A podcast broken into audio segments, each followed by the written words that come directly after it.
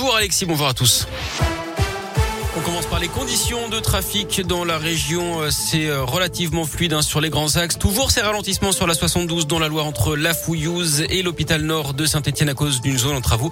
Trafic ralenti sur 2 à 3 kilomètres et puis du monde attendu sur les routes aujourd'hui de manière générale pour ce week-end prolongé de 4 jours.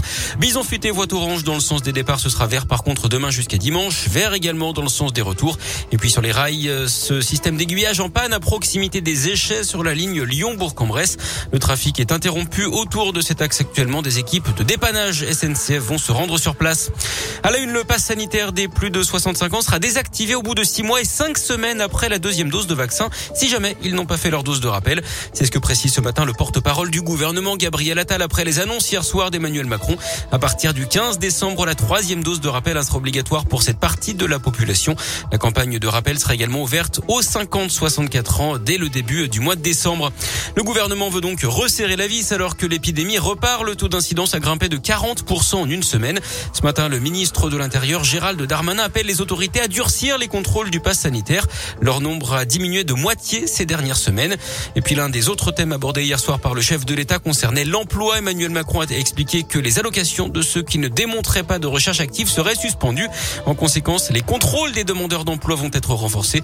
Ils vont augmenter de 25%, dit ce matin la ministre du Travail, Elisabeth Borne. 250 000 contrôles seront réalisés dans les six prochains mois.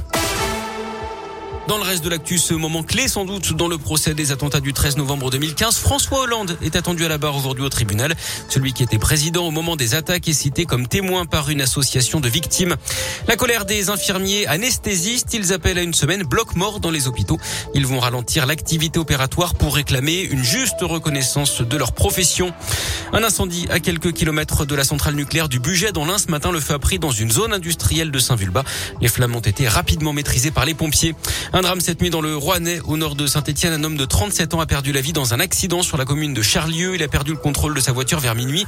Il est venu heurter un pilier de portail en pierre. Il n'a pas pu être ranimé par les secours. La porte de l'équipe de France de foot restera ouverte à Karim Benzema, même si l'attaquant du Real est condamné dans l'affaire de la sextape de Mathieu Valbuena. C'est ce que dit ce matin le président de la Fédération française de foot, Noël Legrette, dont aujourd'hui en France.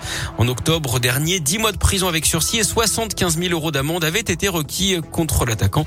La décision finale est attendue le 24 novembre.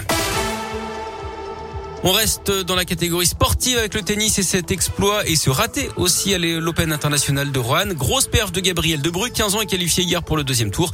En revanche, Benoît Paire a touché le fond, le numéro 47 mondial sorti par, par un néerlandais repêché des qualifications et 397e au classement ATP. On suivra aujourd'hui la performance de Richard Gasquet.